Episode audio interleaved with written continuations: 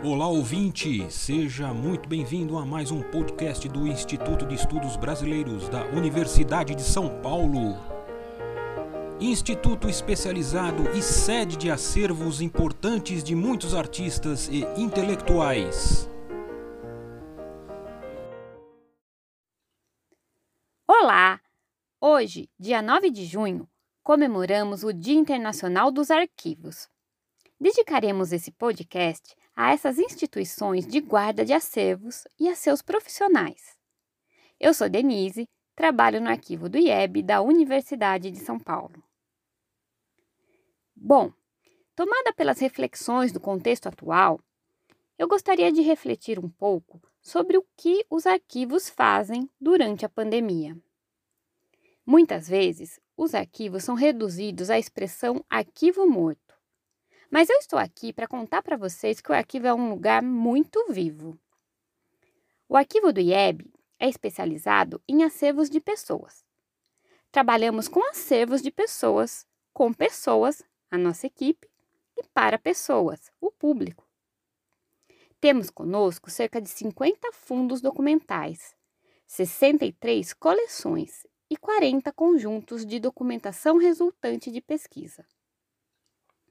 Esses acervos são comprados ou doados por familiares ou pelo próprio titular do acervo. Neste momento, estamos atendendo o público remotamente, por e-mail, mas não deixamos de atender pesquisadores e estudantes. Nós também continuamos com a atividade de licenciamento de imagens para reprodução em livros, por exemplo. Esse trabalho, constante em nosso cotidiano, permanece. Também contribuímos com textos para o informativo do IEB e reproduções de documentos para a RIEB, Revista do IEB. O informativo e a revista estão todos no site de, do IEB e podem ser baixados gratuitamente. Estamos realizando a revisão de quadros de arranjo, que traduzo aqui de uma maneira muito simplificada, mas é uma espécie de índice para um livro que nos permite ir diretamente ao capítulo que buscamos, à série de documentos que buscamos. Aprimoramos os quadros de arranjo para que o acesso aos documentos seja potencializado e o pesquisador tenha facilidade de encontrá-los. Até o momento, realizamos a revisão de cerca de 10 mil documentos e posso garantir que isso não é pouco. Subsidiamos exposições virtuais com os nossos documentos, como a exposição em defesa da educação pública, que está no site do IEB. Também contribuímos com nossos documentos para a publicação de sites especializados, como o site da Anita Malfatti, também vinculado ao IEB. Continuamos o planejamento da higienização de acervos. Pensamos nas prioridades de acervos a serem descritos e também orientamos a elaboração de projetos para a descrição do acervo. Permanecemos controlando os índices de umidade e temperatura, como também continuamos com a limpeza nas nossas reservas técnicas. Procuramos inovar, por exemplo, buscando produzir conteúdos para podcast como este. Ou ainda, auxiliando professores e alunos com documentos já digitalizados para que possam elaborar seus podcasts. Aqui já temos um bom panorama de que preservação, extroversão e a relação entre acervo e público estão mantidas. Os arquivos continuam atuantes durante a pandemia.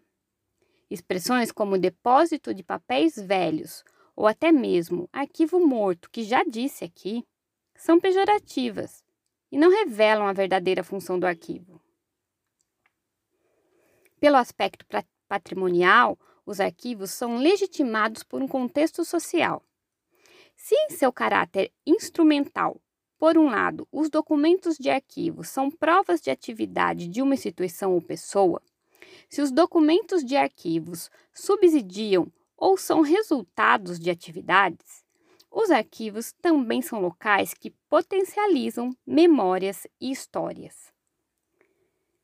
Trabalhar com arquivo de pessoas nos dá uma equivocada impressão de que somos íntimos daquelas pessoas, pois sabemos seus passos para a produção de uma obra, suas preferências políticas, seu desempenho escolar, suas preferências gastronômicas, seus desejos pessoais.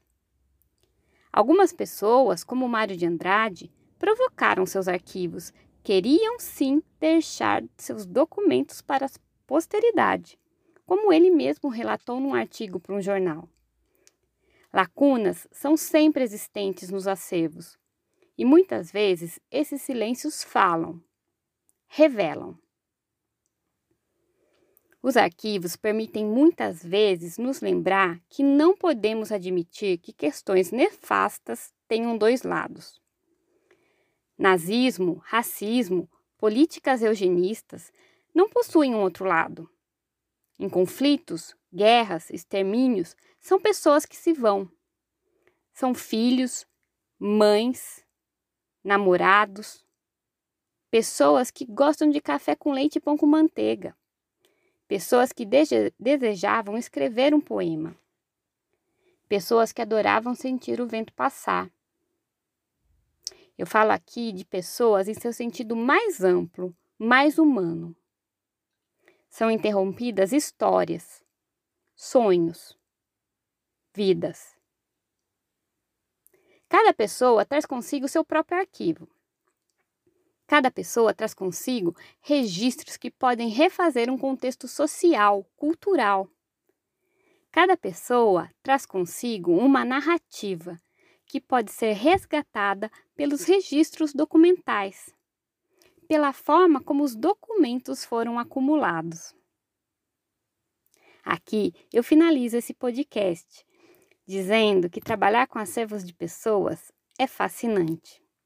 Eu também gostaria de agradecer a equipe de funcionários do arquivo do IEB, os estagiários, bolsistas, voluntários e todos os colaboradores. Eu também encerro convidando a você a conhecer o arquivo do IEB.